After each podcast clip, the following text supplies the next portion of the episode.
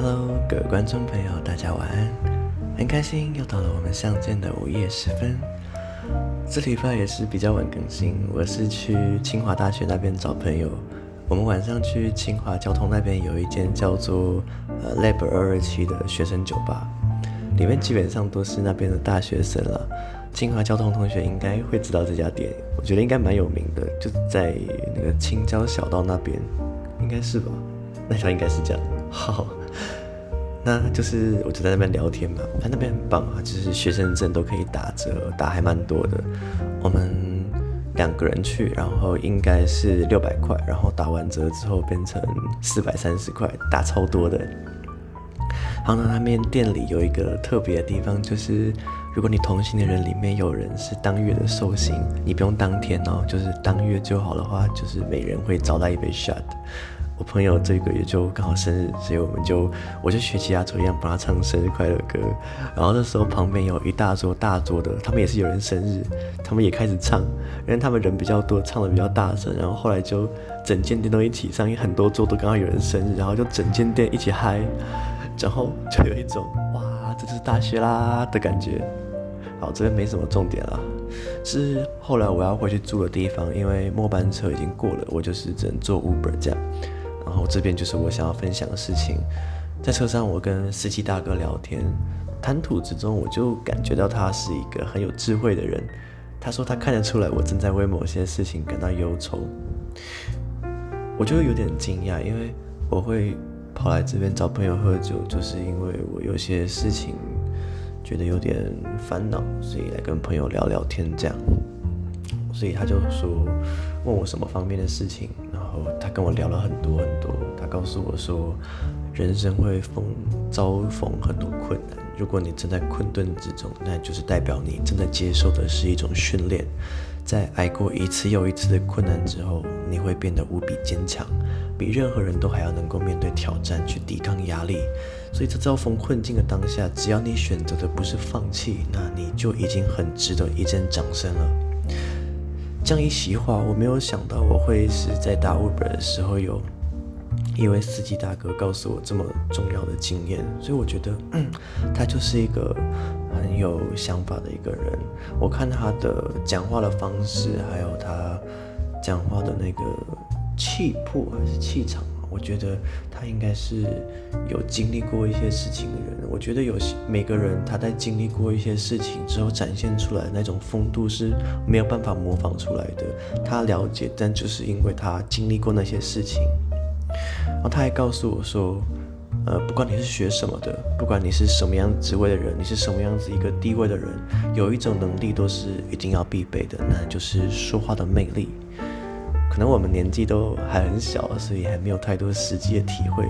他说，讲话是不是有吸引力，会很大程度决定你在一个地方的地位，甚至是升迁条件。他打个例方，他打个比方，就说新闻主播好了，他们的口条都很清楚，思绪都很有条理，我们会很愿意听他们讲下去。那换作是在学校啊，工作场合里面的话。一群同样实力的人，是不是只有能够清楚表达的人家才会去注意他？他说，我们学生就除了读书以外，一定要好好的去练习社交，去交朋友。我很赞同他说的话。他分享他很多人生经历，我觉得坐一趟车，我好像是走进了人生讲堂一样。我那时候已经有喝了两杯，就有点晕晕的，在微醺微醺的状况，然后听到江西话就。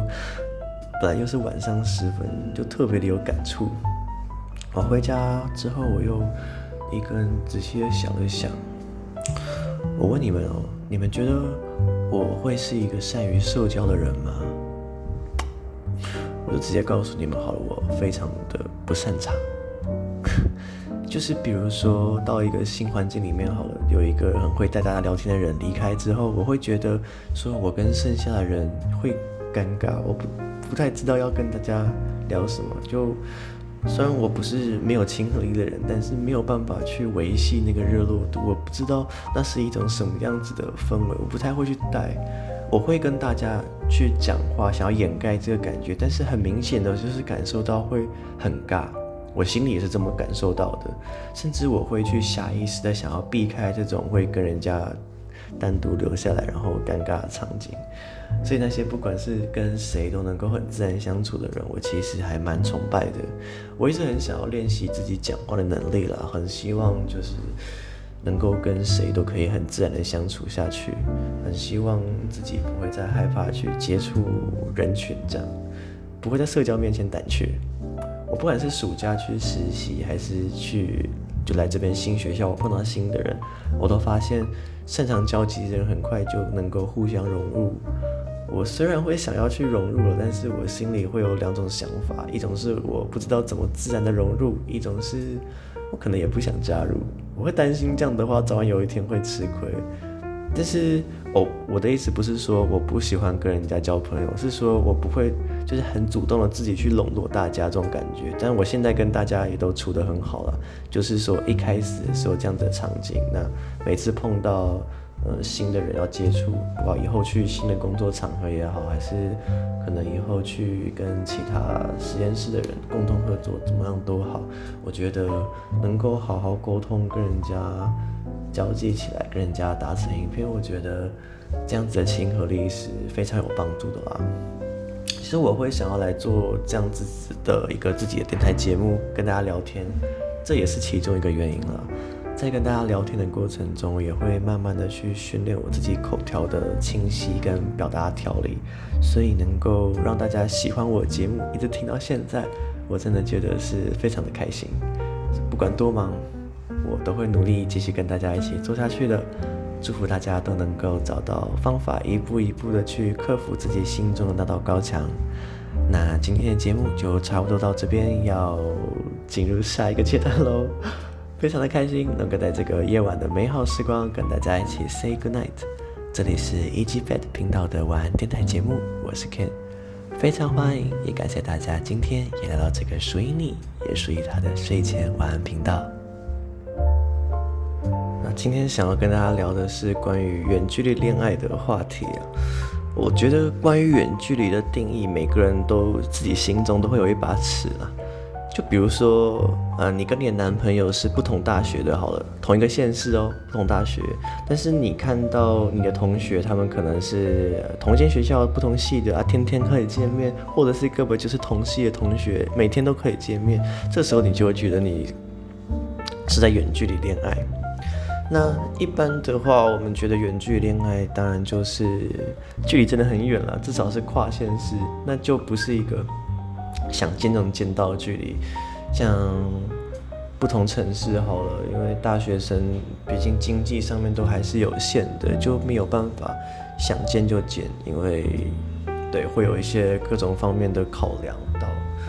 那我今天的话就是来跟大家分享我的第二场恋爱的故事。我之前 在零七二三那一集的时候有跟大家分享过我的第一段恋爱的事情。那我人生中交过两个女朋友，那今天要跟大家分享的是这个第二段故事，那就是一段远距恋爱。那这个远距恋爱是跨国的关系，等一下我会跟大家把这个故事讲过一遍。那我想先跟大家讲的事情是，这段感情就虽然说到最后也是。有很多累积了很多负面的不好的一些能量在，但是整体来说，我觉得快乐的地方是有的。那我也从这里面学到了要学到的事情。那我们对彼此互相都是有一些成长的，都是有一些呃相辅相成的关系在，所以我不会排斥去谈论这段感情。当然，分开了那是不适合会。都有一些原因在，等一下再慢慢谈。但是整体来说，我觉得这段感情我给他算是一个正面的评分，即使我也是有受到一些不好的心理层面的一些呃负面的感情，但是我还是给他一个正面的评价。那关于这段远距离恋爱的故事，我现在就跟大家讲讲。我是一个蛮喜欢去旅行的人，我常常自己一个人到处去旅行。之前在还没有疫情的时候，我就常常自己一个人，然后就背一个背包这样，然后就出国个两三天，然后直接回来。那时候机票都很便宜嘛，都有那个什么 Peach 啊、Tiger 啊，就来回日本、来回南韩，差不多四千块以内都可以解决掉。所以那时候还蛮热衷的。那有一次我自己一个人要去日本的时候，我就上飞机，然后那时候空服员不是入境都要发那个入境卡嘛，然后他就走过来问我们这一排说：“你们需不需要入境卡呢？”然后我就拿了一张，然后我看我的旁边的人就一副傻样的看着空服员，然后我就再问他一次：“你要卡片吗？”然后他又看着我，不知道问满脸问号表情，然后我就想说。该不是外国人吧？然后我就用英文问他，Do you need a card？然后他才说 Yes, Yes。然后他就哦，原来是外国人，所以就有聊起来这样子了，就是这样认识的。那就是我们在飞机上面认识之后，后来就是有在聊天，就是有加好友嘛，然后断断续续聊一些天这样子，然后一直都没有见。后来就是。到差不多有七个月过去了吧，然后又有一次我要去日本的时候，他就说他来找我，然后我就去，我们就跟他一起吃个饭这样子，然后他就跟我告白，结果那时候也有点诧异啊，但是我就我也不知道为什么，我是现在想起来我也不懂为什么我那时候会说好。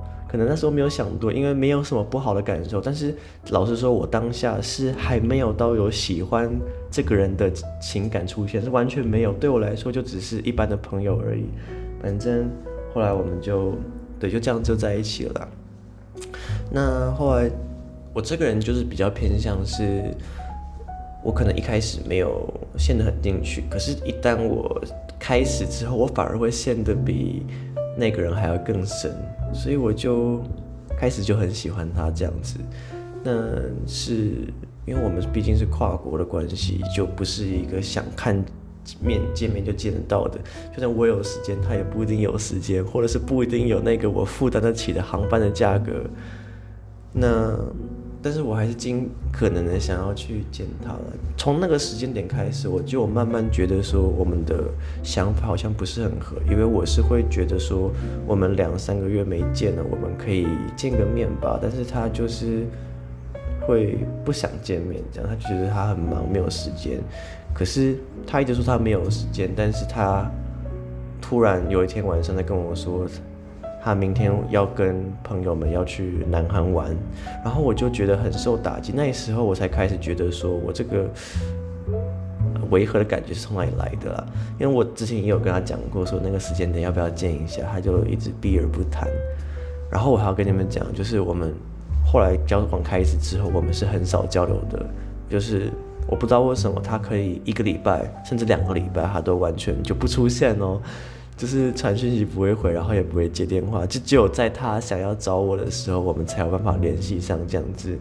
那大家都觉得很奇怪啊，可是我当时陷在里面，我就觉得可能就是他很忙吧。但是我其实我心里也是很希望可以有心更近的距离，可以有人关心我，就是我希望有那种情侣间互相关爱的那种感觉吧。我觉得恋爱中大家都会希望有这种感觉，可是我当时并没有感受到这种情绪，就是我自己一个人很像是在空手空柜的那种感觉吧。就我心里很想他，但是我不知道我怎样才可以联络到他，就整个人就是消失不见的啦。那本来就是一个很远的关系，那我们又发生这样子的事情，你觉得这件事？这个关系可以维持下去吗？那我们是跨国的恋爱的关系，他英文讲得很不好，他不会讲中文。那我当时是不会讲日本语的，我为了要跟他能够沟通，我就拼了命的去学习日本语。这也是我日本语会讲得很流利的关系了。然后我觉得说，在一段恋爱关系里面，尤其是远远距离，我这样讲一句话。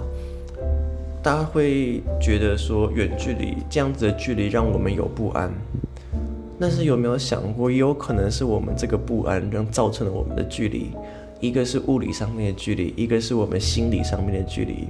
我觉得维系一段感情，物理上面的距离反而没那么重要，心灵上面的距离反而是最重要的。我们本来就是一个没有办法常常见到的一个距离。那如果我们心理上面是没有距离的话，那这要怎么样子才能够维持下去，对不对？然后我们刚刚又有讲到说，一段感情里面不能只有单独一方去努力，经营一段感情是需要双方共同去体会的，大家要共同商讨，共同的进步。那在你觉得有什么不妥的地方的时候，跟对方讲，那对方也很愿意跟你一起去追寻一个平衡点。那像我们这样子的远距离关系，我们首先要克服的就是我们这种长远的距离会对某一方造成那个不安的感受。那怎么样子去排解这个问题？那再来跨国。我们有语言上面的问题，语言也是我们需要一个共同去解决的问题。但是呢，在当时，他就是觉得说这个事情，他觉得他很忙，所以沟通的这种事情就交给我来就好了。那如果我学不起来的话，那最后就分开。他当时直接是这样讲的。所以，可是我很拼了命想要维持这段感情，你知道吗？我就是很努力的去学习，所以我不在意，也不是说不在意，是我。我故意让自己不去看见，说我平常联络不到他，然后他不愿意跟我一起努力去建立这个沟通的语言的问题，还有很多事情，就是我会想到说，因为我们的跨国的关系，那如果有缘分以后要走到最后的话，那我们要怎么样子？比如说住在哪里啦？那是小孩的教育啊，其实我都会想到一些事情啊，偶尔会想要跟他聊聊，但是他给我的感觉就是他完全不在意这些事情，他不想要去管那么多事情，他觉得他就想要留在他那个地方，就照他原本样就好了。如果我想要跟他一起经营下去的话，要由我来完全的去。待在他那个地方，让我要去习惯他的环境，所以我的心里很不平衡了。我我很喜欢他没有错，但是我没有办法一直单方面的完全没有回报去付出这些事情。可是，在某些方面，其实他也是有有给我一些正面的感受的回馈的，就是有时候见面，他其实是。他是有注意我这个人的，他其实是有在关心我的，像比如说情人节的时候啊，一些过节的时候，他其实是会偷偷准备一些东西的，然后不告诉你。所以这些时候，我会感受到说，其实他是有把心放在我身上。但是比起另外的那些时刻，我觉得当时是没有办法平复过来的。那因为我。其实一直专注在说我从他那边得不到关爱的事情上面，所以我一直觉得说我是在这段感情里面是一个受害的关系。直到后来，我现在想起来，我其实觉得我并不一定才是那个受害的关系。会不会有可能就是因为我太一直表达说我想要黏着他的这样子的情绪，让反而让他觉得有点对我这个人的。样子有点感冒，就是他可能需要他自己的空间。也许如果不是我一直想要一直去联络他的话，也许并不一定会走到最后这个境地，也说不定。因为他其实他有哭过，那他哭的时候，我就觉得说我是不是伤害到他了？那回想起来的话，的确是啊。固然他有他不好的地方，那我一定也有我不好的地方。在他真的关心我的时候，我是不是把他的这个关心，然后在他关心我的时候，我反而跟他说：“那为什么你不能再早一点关心我？”像这样子的话，我是曾经说过的，我不。我不否认这一点，我跟大家诚实的讲，那时候的我是做的不好的，可是当时的我并不会觉得说我这样是不好的，我只会觉得我自己受了委屈。像这样的事情有好多好多，那在我不能理解他，他不能理解我的这样的情况下，先不管我们前面说到那些，比如说语言之类的问题，就光就两性相处的这个关系来说，我们都犯了这个远距离恋爱的一个很大的禁忌。我们的物理距离很远，我们都没有去试图要拉近我们彼此心灵上面的距离。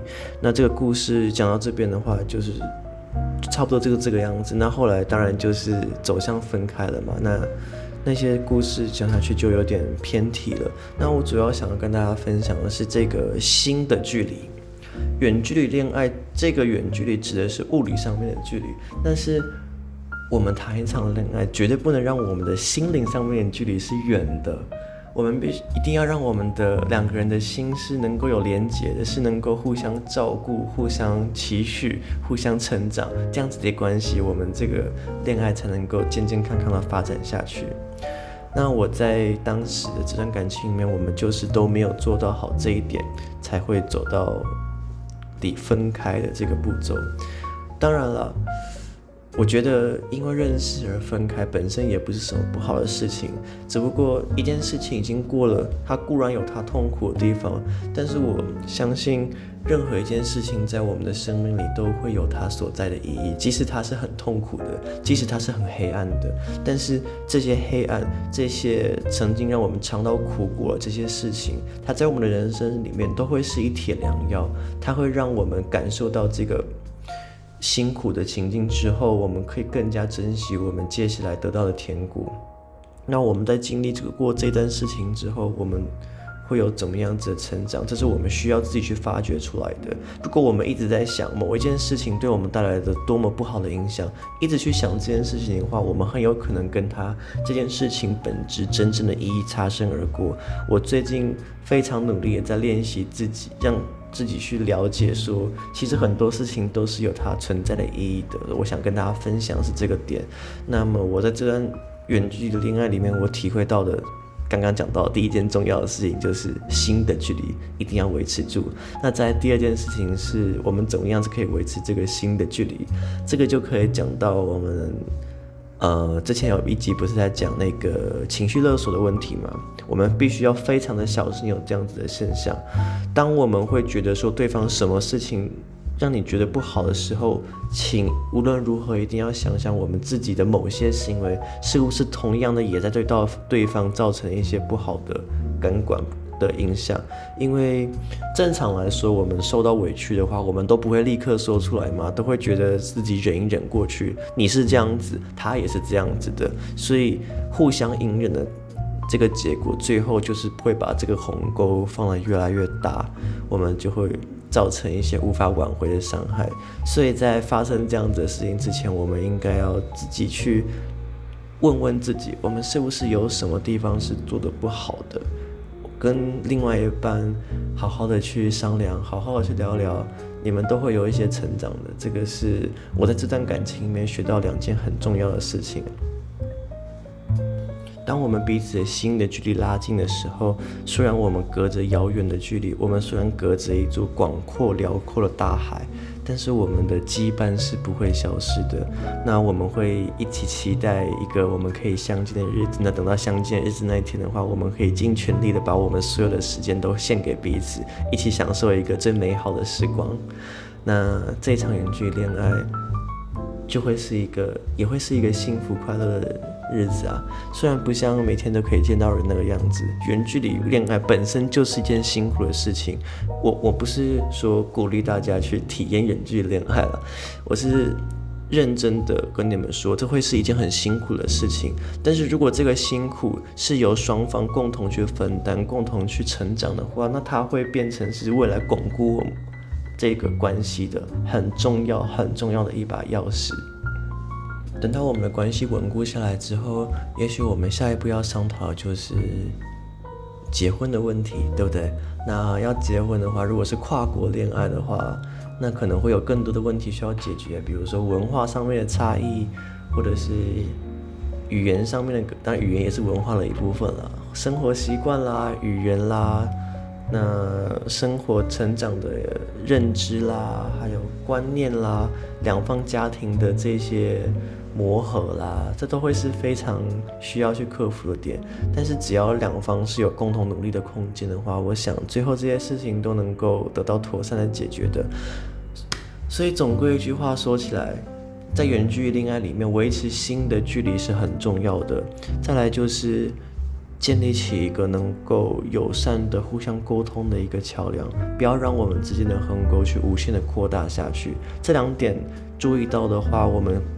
会有办法在远距恋爱之中得到一个比较好的平衡点。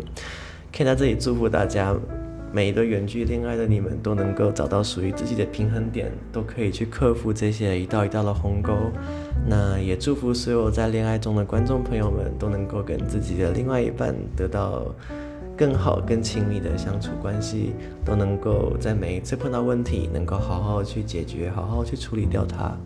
我想，我们有缘分跟人家在一起，那我们就好好去把握它。也许会有一些不开心的事情，但是我相信每一件事情都是有它存在的意义的。好，我今天就是想跟大家分享一下我的故事，然后跟大家聊一聊，说我在这段感情里面学到的一些事情，那跟大家做一些分享。我也很期待听到大家跟我们分享你的故事，或者是你们碰到挑战，你们怎么去解决到的。非常欢迎你们到 IG 来留言，或者是来私讯我，告诉你们的小故事。那今天的节目就差不多到这边要告一个段落喽。我是一级晚安电台节目的主持人，我是 Ken。感谢大家今天也在这个夜晚的美好时光来到我的频道。那我们就下次再见，晚安，拜拜。